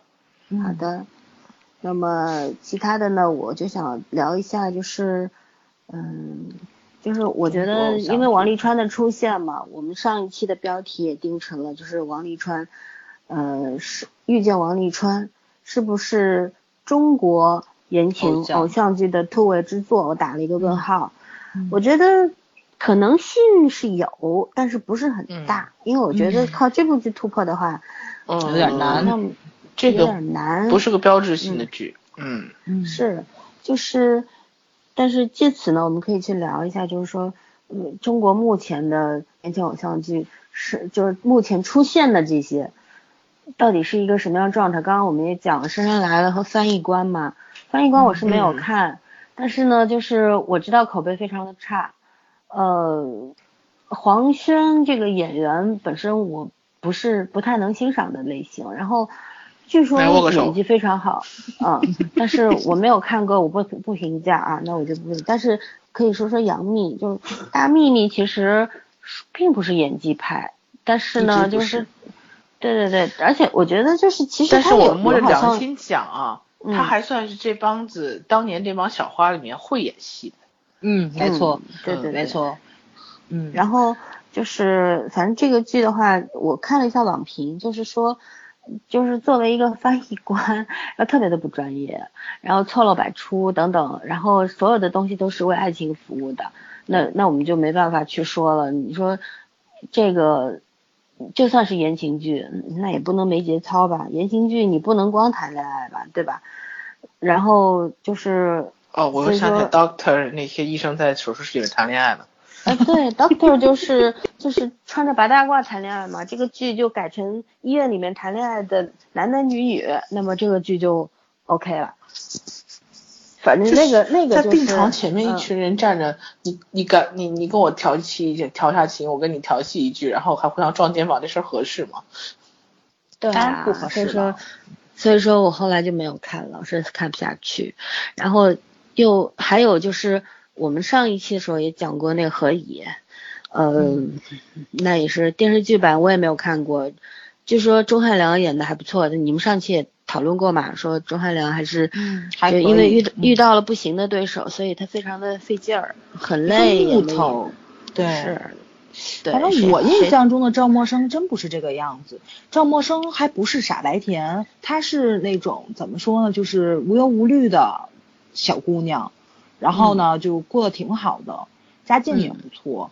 突然之间就是家里的那个顶梁柱爸爸因为受贿被有逮起来把他有了变故送到美国啊去，对，然后他就过得开始有那么一点点小心翼翼的感觉，然后呢，他又忘不掉何以琛，然后回国了之后，你就我就特别特别的那个纳闷呐，我我不明白，就是人得就是把自己的人生就特别不当回事儿。他才能够说我不爱这个人，说结婚就结婚了，只不过是为了收养一个孩子。我觉得那个时候陌生就已经相对来说就已经不太在乎自己的人生了。嗯，对，就把自己给对看得特别轻，对，因为这嗯，他妈妈好像也是不要他了，告他不要再联系了，就是已经被所有人都遗弃的感觉。是他妈妈应该是己也不要自己害怕被了。连累了，我觉得害怕互相连累，对对所以宁可让他不要跟自己联系。哦，对对，嗯嗯，所以说这一切的原因，唐嫣都没有演出来，对吧？没错没错没错你。们这个要求太高了。嗯，但是然后但是那片子真的很好看，小说挺好看的，我觉得。嗯，小说我我我也看过一点，但是我好像觉得何以这部小说好像是没有写完还是怎么，反正结局写完了呀呃写完了就突然就嗯没有了那种感觉他后面又加了几个番外，就是婚后的生活。啊，是这样。嗯，对，反正我觉得反正，嗯，嗯李琛言情剧挺有意思的，嗯，嗯，我觉得言情剧这种东西好像都，反正是我不太能够 去欣赏的一个门类，对你正常的思维逻辑没有办法解释的问题，就可那个就就是东西太一群神多。经病。对对对对对对对，嗯，然后还有一部的话就是那个《杉杉来了》，还是还可以，我还是坚持着中间漏掉一一部分，然后还是看完看到结局的。然后呃赵丽颖确实是还不错，整个故事的话也算轻松有趣，对吧？对，对然后还有嗯对《克拉恋人》的话就是啊哦，不要提了史上嗯史上第一次男男二男二男二发现做男主男戏很 多的，对，就是罗晋这个演员，其实我还蛮喜欢他的，我觉得也算挺有性格和演技的演员。嗯然后，哎，反正只要好像跟唐唐嫣一搭戏，这男就不演员都行会。对。啊但是我们家郑智薰就惨了，克拉恋人能剪，你知道吗？克拉恋人就是那个谁，就是迪丽热巴，跟不论是跟罗晋配戏，还是跟沈东君配戏，都很有看头。女主选错了，我觉得要把那个谁，那个迪丽热巴过来演女主的话，哎，这剧绝了就，嗯，其实我一直不太明白，像唐嫣这样的人为什么能一步一步一步的接戏，然后都是女主。其实她以前还算有演技啊，不是说她演的紫萱很好看吗？呃，突然之剑侠里边，仙剑里边还是可以的。嗯嗯，唉，突然之间的事情就不会演戏了，只会一种模式，不知道为什么。是，然后还有最最著名的湖南台的雷震宇系列，对吧？那就 雷到极致，以雷为卖点，完全无节操，就是嗯，就是开启了这个雷剧先河。湖南台一步一步一步的累积出来，然后居然收视率都还是不错，大家都是因为看看你到底有多雷这个心态，然后就追追追，然后还给他们创造了很高的点击率。嗯，我我觉得这种行为特别令人不齿啊。这个还特别令人不解。是，对，是，其实不解我可以理解，因为任何一种这种形式存在都是有意义的，呃，不是，都是有原因的，没有意义，但是都是有原因的。就是你看它的原因，就是有些人，有些实在非常小众的人会觉得，呃，挺好看的，好帅呀、这个 F 中国 F 四，对吧？大部分的人是觉得我他妈看看你到底有多累，就是这种心态，两种心态都有。还有一些是粉丝，粉丝反正是不分青红皂白，我管你剧好不好看，我只要我我哥，对吧？我老公好看就好了，就是这种。所以说，这这个它存在的原因是可以去理解的吧？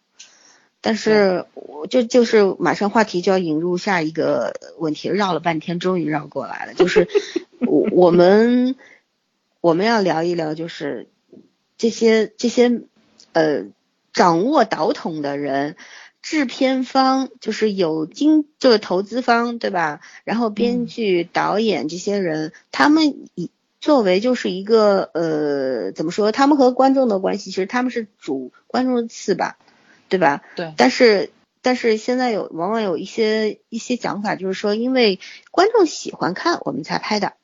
我觉得 这个问题我们可以讨论一下吧。对，嗯，我觉得就是上次嘛，咱们那个作废的那一期里面，嗯，就是森森去说这个问题了。我们就是从雷阵雨去说起来的，因为在雷阵雨之前不存在一个我们想看导演就去拍雷剧的这么一个逻辑在，是因为雷震宇出来之后，然后大家都在骂，不论是什么地方。都是一个很震惊的态度，因为这部片子它是改改编自非常有名的《花样男子》，就是《流星花园》台版的，然后日版的，然后是韩版。的，甚至还有还有一还有一版美版，美美美版我看了一集就删掉了，因为这个不符合美国主流价值观，就在一个大厅里面拍的，然后非常的粗糙的那种，然后也没有抓到这部剧的精髓在哪里，所以我觉得它都不算《流星花园》。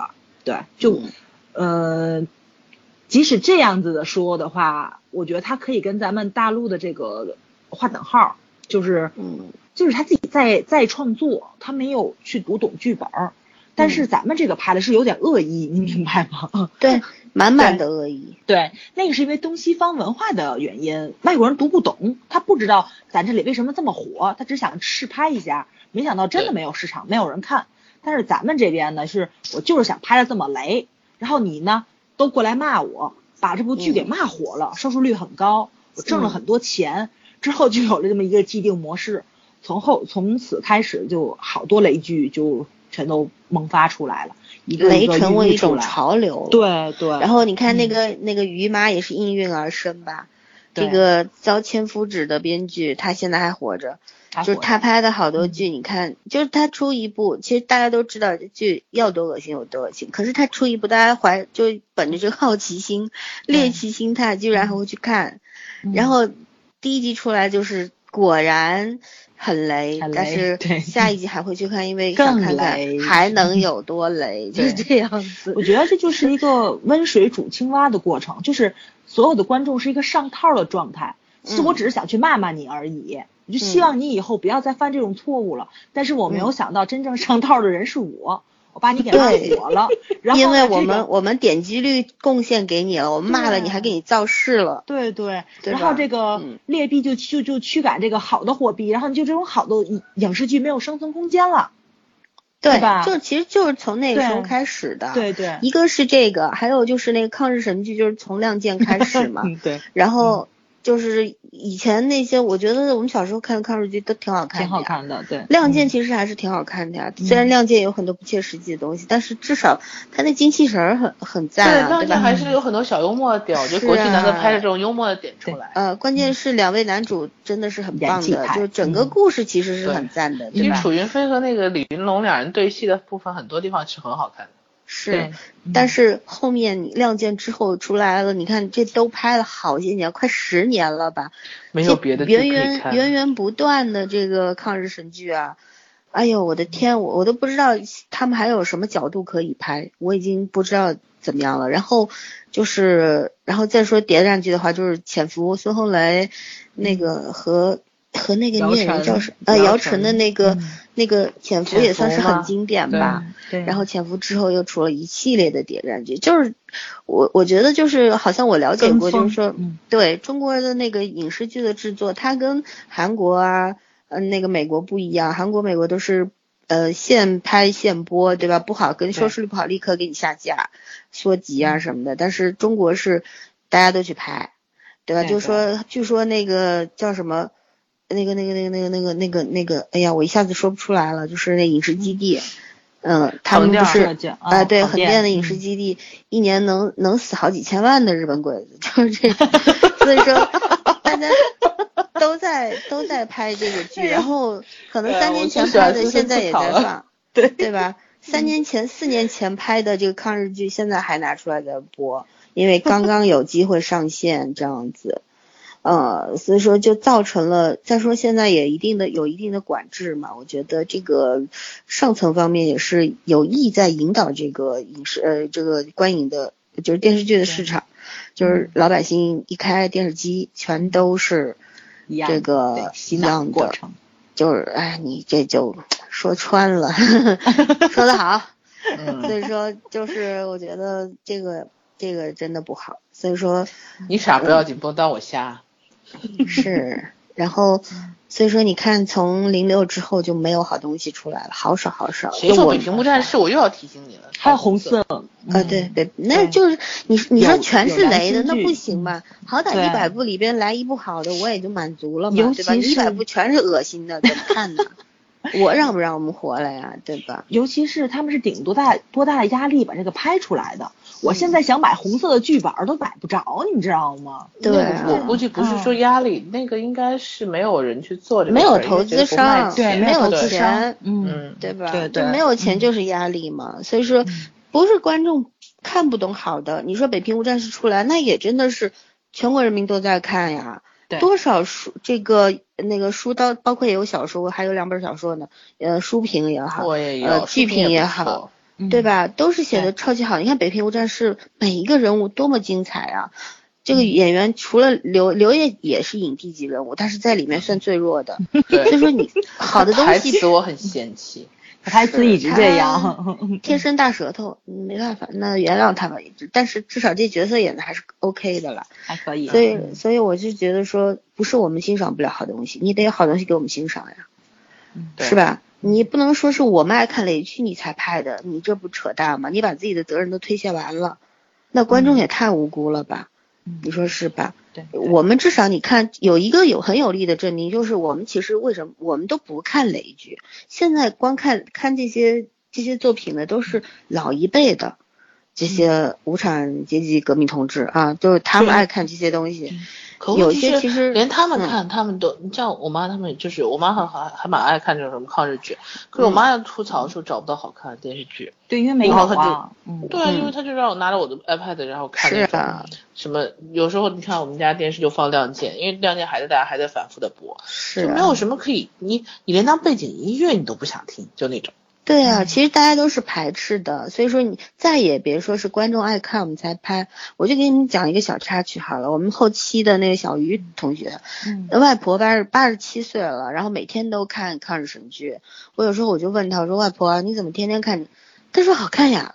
那我就问她，我就有一次特别有耐心，我就说为什么呀？她说因为我们小时候经历过呀，我们小时候日本兵就是就在旁边，然后呃。整天就是弄不好就要死啊，然后逃难逃到上海啊，什么什么，就给我讲了很多的故事。那我觉得这个是因为他们有这个经历在，对吧？可能他们就是人的情感关系嘛，可能想在这些剧里面找一些回忆啊，是不是？特别年纪大了，呃，很希望能够再回忆起一些年轻时候发生的事情。嗯我觉得这这也算一种寄托吧，这算看电影的一个原因。但是，就是说这个是你看，这都是八十多岁的老人家了，就现在就是这些五六十岁的爸爸妈妈这一辈儿的，其实也都不要看。我爸操都不爱看这些东西，谁他妈要看？我爸宁可看那个《非诚勿扰》，看人家相亲，他也不要看这些，你知道吗？怎么太逗了？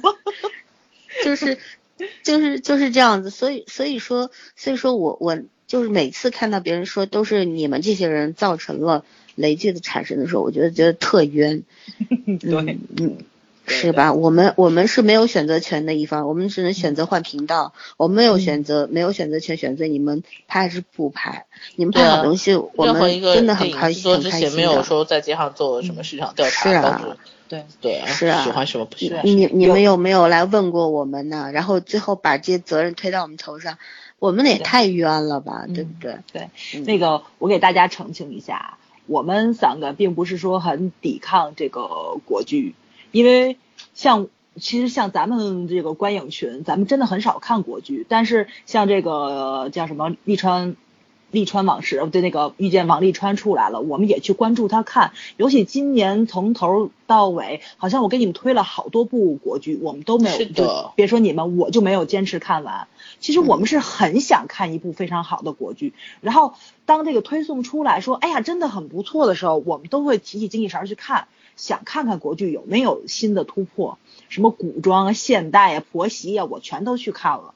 到现在为止，唯一让我坚持下来的就只有这个王沥川川，对，嗯只有王沥川，对。嗯所以说，就是他就真说句实在话，他跟韩剧去比，他可能真的就是连人及格线都没有到，真的。嗯，但是吧，我们还觉得它很好，就是觉得它跟国际去比的话，它真的是有很多突破的点在里面。如果说以后能够保持咱们更进一步的话，其实什么追赶日韩剧啊，那都那种偶像剧完全不是问题。我觉得它可以像韩剧一样发展出来一套，它可以自己的模式去学，对对对，它都有啊自己的发展空间。没错，我不要求你每个月给我出一部好片子，你起码一年能出一两部好片子，这就已经说明你有在进步了。现在是三五年你找不到一个好片子去看，对。对啊，就是你看，难得有一两部还可以的剧，我们都整天就说，哎呀，这剧不错，这剧不错。嗯，其实我觉得中国观众就是看本土的电视剧，这批观众特别可怜，就真的是垃圾吃多了，你偶尔给他一块嗯饼干，他都觉得是人倍儿间美味美。，对，嗯是，那那《琅琊榜》也就是中等水平吧，但是对就吹但这个你们还记得今年口碑嗯最好的剧是什么剧吗？今年啊，欢乐不是去年，颂《琅琊榜》算去年，对啊。然后不要提嗯我们《欢乐颂》简直是一堆槽点，然后被大家吹捧的不得了。啊大家不知道那个有槽点吗？不可能的，但是实在是挑不出来其他的。是那矮子里面拔了一个高个儿嘛，对吧？嗯，一群一米四的拔了一个一米五的，就觉得哦还不错了。其实我们真正喜欢的是一米八的嘛，对吧？对呀对，我们起码身高也是一米六，对吧？嗯，嗯。对对对对，你就想想，咱们聊韩剧从来没有说像聊王沥川似的吧？一个情节咱能解读出来一二三四五六种可能。因为其实我觉得没有过是这样子，你你想当然的这件事情，首先语言是通的，对吧？对你不管看韩剧还是看英剧，你就算是懂这门语言，你还是要脑子里要转一下，毕竟不是母语嘛。对然后嗯你你这个就会费一下脑子。然后其实看电视剧，大多数人是为了消遣，不是为了追求深度的。对啊，然后接是下为了开心嘛。明明像像还有它文化的问题，哪怕你是同样就是包括韩剧、日剧这些，就是东方文化已经隔阂很少了，但是还是会有每个地方不同的传统，对。包括那些幽默的笑点啊，包括一些讲究啊，什么日子的那种记意义啊，你这些东西，对你 get 不到，然后你你都不会在那个剧里面去，你如果不不知道的话，你不会在那个剧里面去感受到相同的点，但是嗯。国剧没有这个矛盾啊，就大多数人都是能 get 到。嗯，就是彼此的那个主流文化上的东西是相是通相通的。嗯，说甚至是说白一点，就是段子遍地都是，你就不能找几个好的拿来组织一下嘛？好歹你们也是专业的。对对。嗯其实说到欢乐颂的话，嗯对我觉得《欢乐颂》这剧非常的 low，然后而且嗯正午阳光拍的，我觉得对正午阳光，我本来觉得正午阳光也许是国际的一个希望，但是我希望他们下一步不要再这样子，如果着急赚钱，偏下去。是他如果是为了挣钱，然后拍下一步，我 OK 啊，我可以理解啊。可是如果说嗯就是，呃，为了为了拍而拍，或者是这确实是原则性的问题搞错的话，我觉得就不可原谅。嗯，但是如果连这个正午阳光这个这个公司影视公司都这样的话，我觉得真的是叫暗无天日了吧。然后啊，作为本土观众真的很可怜。然后再说到刚刚圈说到的，我觉得就是三个字安全感。那我不要说国产剧了，我还很喜欢看港剧的，哪怕是粤语版，因为我我本身听得懂这个，所以说粤语版也好，国语版也好，我我哪怕是低着头我在做其他事儿，我当背景音听，我心里是踏实的。嗯这就是圈圈说的，这个就没有那么多那么多异，就是大家文化上面的隔阂。其实我们都我们都是爱国的，就是说我们希望自己的国家有越来越多好东西呈现出来。那不仅是觉得自己特别有安全感，还有荣耀，荣耀很很觉得很光荣，对吧？哪天中国国产中国国产剧能够超越美剧、英剧了，对吧？坐上头一把交椅了，那得多自豪呀！但也不太可能啊，就是哎，士兵突击好像是，士兵突击好多好像好多国家都买了版权嘛。是，所以我说嗯《士兵突击》也是零五年的作品，零六年之前好作品真的是很多的。很多，嗯，对，你说大宅门这种，对吧？这多好的东西啊！我就乔家大看十遍二十遍，对嗯，对，我都不会厌。我过一周我都会去看《士兵突击》，我每年都会看一遍。哎，其实龙门镖局也不错，是吧？是，但是第二部就给禁了呀这禁，掉了。对 嗯对对吧？你就说嗯那个、那个《武林外传》也是多好的这个剧啊，嗯对吧？对对。然后也没有再有超越它的东西出来了。哎，所以说你说觉得我们永远就是在比如说在这条路上推进了一点，然后就退回原地，这条路还没有走通就走不下去了。因为大家都着急挣钱，说白了就是这一点。所有人都是你投资商的话，其实，在在外国的话，在韩国的话，我们就以韩国例子举例好了。韩国编剧是非常硬的，在这个剧组里面，他说什么就是什么，演员都可以他来挑。对吧？导演的话，没有权利改他的台词。是，然后导演的那种金牌导演的话，也是非常得受人尊重的，影视公司都要给，就老板都得看他眼色的这种。可是，在我们这儿的话，除非你这种一线导演，那像张老谋子什么张文这种，那谁能左右他？我就说普普通的这些，呃，拍电视剧的这些导演，说白了都要看制片制片方的眼色吧，谁出钱谁是大爷。我要说这句话了，对吧？就是。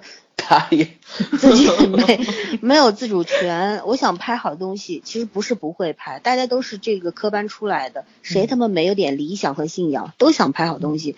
问题是没人给我钱，我怎么拍？还有就是我也要生存啊。有很多人可能就像我那些朋友写作的朋友一样，现在先写点写点挣钱的，有一天功成名就了，我再写点自己的。但是最怕的是什么？就是你在慢慢的这个。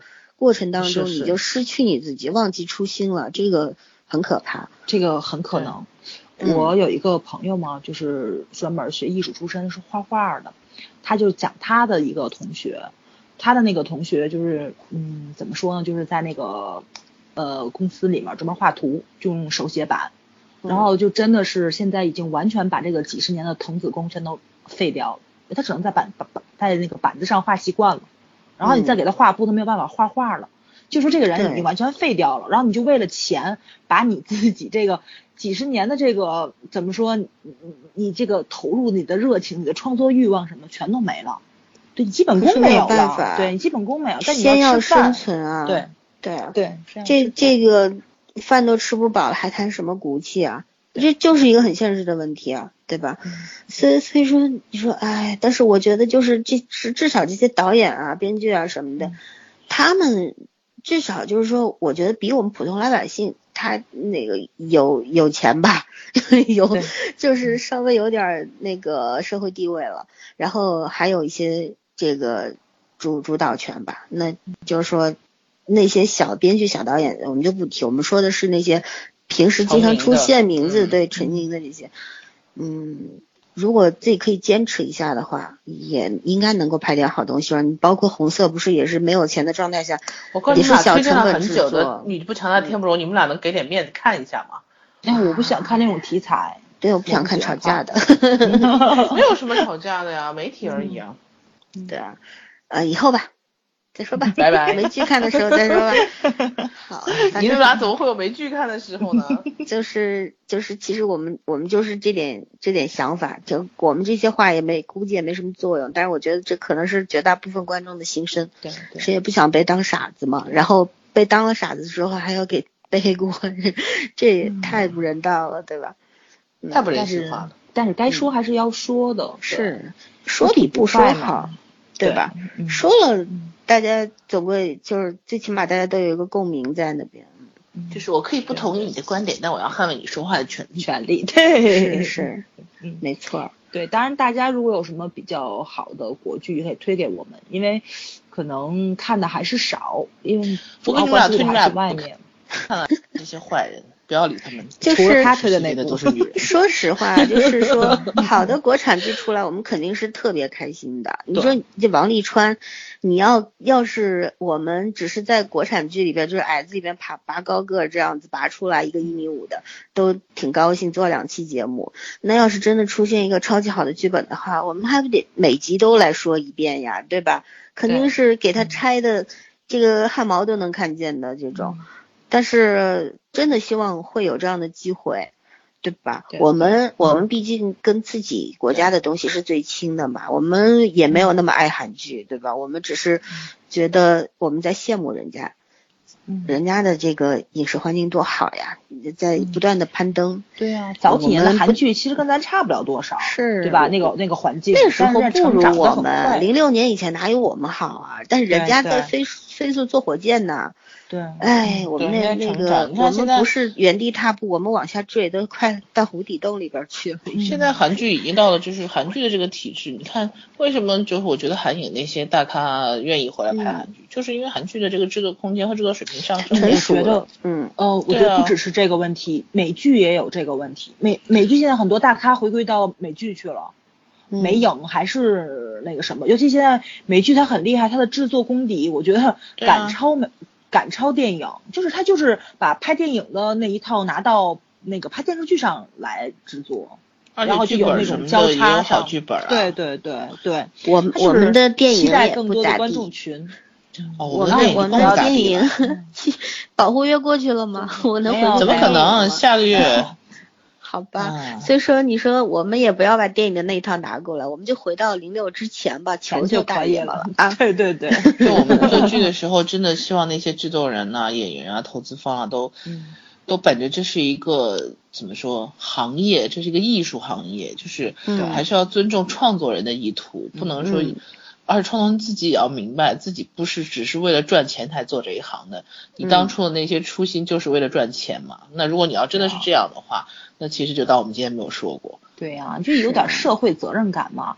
你说你拍刑侦剧，你就是要告诉大家，对吧？就是真正的这个黑暗的社会是什么样子的，但是也有美好的地方。你拍偶像剧就要告诉我们正确的婚恋观嘛，对吧？不能教坏小朋友。哎，嗯。偶像剧哪有正确的家庭伦理剧不能老是婆婆、媳妇儿、小三，对对对对，也有和谐相处，过得非常好的。对啊，嗯，嗯，就是人家韩国人拍那个这个家庭剧拍的多好呀，细细碎碎的，但是你看的就是很开心，很开然后又能有嗯。所得，又觉得特别温暖，然后这家庭家人在一块儿就是开心的、幸福的。但我们看的就是，我的天呐，就是天天打、天天吵，恨不得把屋顶嗯掀了，至于吗？每家人家鄙视你们俩啊！我明明给你嗯推荐那部剧里面，这些家庭细节都拍的蛮好的。这俩 你们俩还说不看，一边吐槽一边不看，嗯，好吧。然后还有最后的话，我想说说，我我想我想跟那些站在这个观观呃这个看剧食物链顶端的看英美剧的同志们说一声啊，嗯看剧不分高低，我们也看得懂那些东西，我们没有说英剧美剧就一定比呃韩剧日剧高级，呃国剧现在确实很很差，但是我觉得没有最差，只有更差。对吧？所以说嗯你们看韩剧美呃看英剧美剧的并不高级，只是大家自己喜欢的范围不一样而已，对对。对吧？但是如果你永远觉得英剧美剧有多么的好，然后 这个欧美人的月亮特别圆的话，那我就没有话跟你们讲了。对吧？你最最起码人不能固步自封、坐井观天，世界在改变，日新月异，日新月异的，对吧？美韩剧的进步你看到了吗？如果你连这个你既看不到又要否定的话，那你就是个 loser。好了，我说完了。哎，咱还给大家推剧吗？推一些比较好的偶像剧吗？比较好的偶像剧结束了也蛮多的。嗯，嗯上次圈儿推的是那个《我可能不会爱你》，对吧？他对呀啊，我一直是喜欢这个剧的。就是这个剧虽然三观有问题，但是作为偶像剧来说，三观有问题。不是你一个人把另外一个人两个人互相当备胎，然后把周围所有人都拖累，难道不是三观有问题？。对对对，嗯爱的但是这种方式感有问题，情太伤人了。但是这种嗯感情我又能理解，你对啊，我知道你可能你早肯定理解不了，但是我觉得我能理解。呃，对我特别理解不了。嗯，我我我上上次说过吧，我说我就知道男女之间不可能有纯洁的友谊，所以说就会相处一定要有底线。对嗯，对，但是如果喜欢的话，我一定会说出来的。他们俩相处有底线呢，就真的是哥们儿啊。但是有什么底线？跟女朋友出去玩儿去还要带着闺蜜是吗？你你没看上一期的四大名著里面就这种，说嗯一男一女是所以我觉得异性好友，就是没然后所有人都不相信他们俩不是一对儿，连他们爹妈都不信。没错，我觉得这就是没有底线，这太没有底线了。但是你俩坚持俩没有爱情啊，你俩就是能玩到一块儿啊。死不死？你看，这就这就这就是这就是原则，就是你不相信，你不相信他们说什么你都不会信。就因为我不相信男人之间有有那个纯洁友谊，，可就是没有，万一人家就是有只呢？不是没有，你是没有触发事件去触发他，但是但是你们两个人如果经常这样腻乎的话，那早晚得出事儿，肯肯定定得出事儿。就你七十出事儿，那也是出事儿。电影跟有异和鬼啊！你看个电视剧，你至于吗？你没出事儿，人家最后在一块儿了。嗯嗯，对对对，我觉得还可以。除了这部还有还有什么吗？嗯，我上次推了一部是台剧，那个泰剧，对他推他推的台剧，我推的泰剧，就是那个《爱的烹饪法》。嗯嗯，挺好看的，就推荐大家看一下。就是一个很傲娇的公主，然后呢想追求她的白马王子，然后呢就找了一个烹饪老师过来教她做饭，然后最后跟老师在一起了，就这么回事儿。嗯。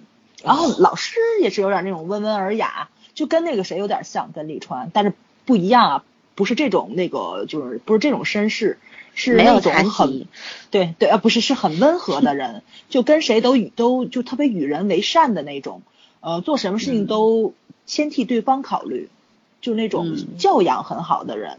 对，嗯，然后他跟这个骄傲的公主在一起的时候，两个人慢慢的就是都被对方去影响吧，然后公主就会变得更为其他人着想，而这个男同胞呢就没有过得这么压抑了，他知道怎样去享受生活，去开心的笑，就是这个样子，嗯，觉得很好，嗯。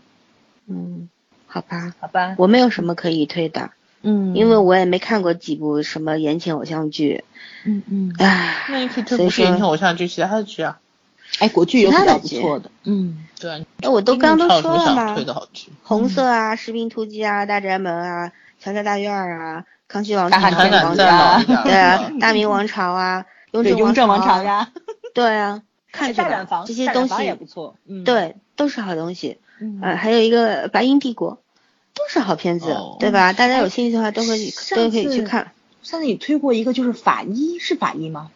法医的片子，呃，沉默的证人，这个是我非常喜欢的，嗯。嗯，是也是一个一个一个初级版本的犯罪心理剧，非常好啊。大家但是现在好像没有什么高清的资源的，比较模糊，但是这个剧非常好，可以去看王王志飞的，哦，然后很喜欢的剧，很喜欢，是对。对，呃，这都是你看都是好多年以前，十年以前的剧了。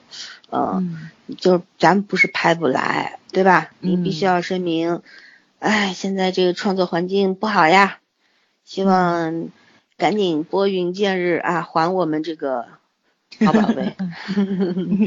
对啊，怎么说？越来越开放，越来越广阔，没有道理，作品不会进步。是，观众都在进步，然后我相信制作方也一定会在。我们终究还是要有一点点情怀嘛，虽然情怀不能卖很多年了，已经。是，就其实这些这些编导啊，这些人，他们都是专业出身的，比我们可专业多了。我们也只不过能谈谈感受，他们什么都明白。只是我不管你是妥协于现实还是怎么样，我觉得是时候了。这么多年过去，十年了，十年没给我们几部好作品，我觉得够了。嗯，钱钱也挣的差不多了吧，对吧？也该拍点好东西出来了吧。哎，不然观众都去看别的剧了。你们国产剧以后，嗯，连这八九十岁的爷爷奶奶都不看的时候，你们可怎么办哟？穷则思变，放心吧，对，他们到时候就找出新的路数来了。嗯，只要拍好剧，然后能挽救市场，他们就开始拍好的了。而且我现在甚至觉得最可怕的就是有很多那种脑残雷剧，小朋友很喜欢这件事情，我觉得很可怕。就是小时候还没有判断力呢。郭敬明就是光是爱情观。对对是。你还记得我们小时候会看什么？十六岁的花姐。对。然后十七岁不哭，就是也会谈到这种早恋的问题。当然那个年纪其实，呃，青春期嘛，男女多多少少都有点懵懂的。但是，嗯，但是会有教老师从中正确的引导啊，会有那些不会像现在动辄一言不合就打胎吧？总还是没有，总还是很少见的。对我也是没有见到过。就是，所以中都是乖孩子。嗯，还记得吗？有一期我们做节目的时候，我跟早儿说了一句，我说以前的，以前的这个这个怎么说？比那我们小时候看东西比现在干净。对，就是就是这样。所以说，导演和编剧的心思比现在干净。是的，对，就是这句话。嗯。哎，那好吧，差不多了，我们该吐的也。嗯，也吐的差不多了。其实我我们其实并不喜欢吐槽吐槽，我们也不擅长啊。对，呃，虽然我们有时候很想去大力的表扬一部是希望这些创作人员给我们机会。是的，我们也拭目以待吧，不要让我们等太久。我想知道，但王沥川还要再做一期吗？以后吧，如果看完了，如果他后面歪了，我绝对不做，你们俩做吧。但是如果他后面还是能够，还是就是我希望现在太偏，对，希望现在这个是一个过程，然后后面要歪了的话。后面要歪了的话，你你们觉得我还会看吗？你肯定会看，我我打一赌你会看到结尾。嗯，好吧。只要利川这个人设不歪，我就能看到结尾。但是如果利川歪的话，我肯定他歪不了。我觉得他歪不了。他没有什么地方可以歪了，他还能歪哪里去啊？他马上就要躺在床上动不了了。对啊，他就跟死人比死人多一口气，你还要有有什么对他有什么要求，对不对？嗯。最后的最后，我做一下结尾吧，要跟大家说，远离处女男，能多活两年。OK，就这样子。嗯大家再见吧。我觉得吐槽处女，我觉得处女女要比处女男难搞。嗯。没听到，我已经下线了，智商下线了，对吧？好了，好了，好了，就这样吧，各位晚安。嗯，好，大家晚安。翻山越岭之后，爱却神出鬼没。你像一首唱到沙哑偏爱的情歌。旅途中坐一坐，在秋千上的我，原来我忽略的，如今想纪念也没用，那些时光的因果。听阴天说什么，在昏暗中的我。想对着天讲，说无论如何阴天快乐。叫阴天别闹了，想念你都那么久那么久了。我一抬头就看见你那个酒窝。穿过了现在，绕过了未来，放在心海中，带着你我旅行变成老头。哦，孤单怕成了习惯，所以我淡定走在人海中。偶尔想看云飞却没风，听阴天说什么。在昏暗中的我，想对着天讲，说无论如何阴天快乐。叫阴天别闹了，想念你都那么久那么久了。我一抬头就看见了当时的我。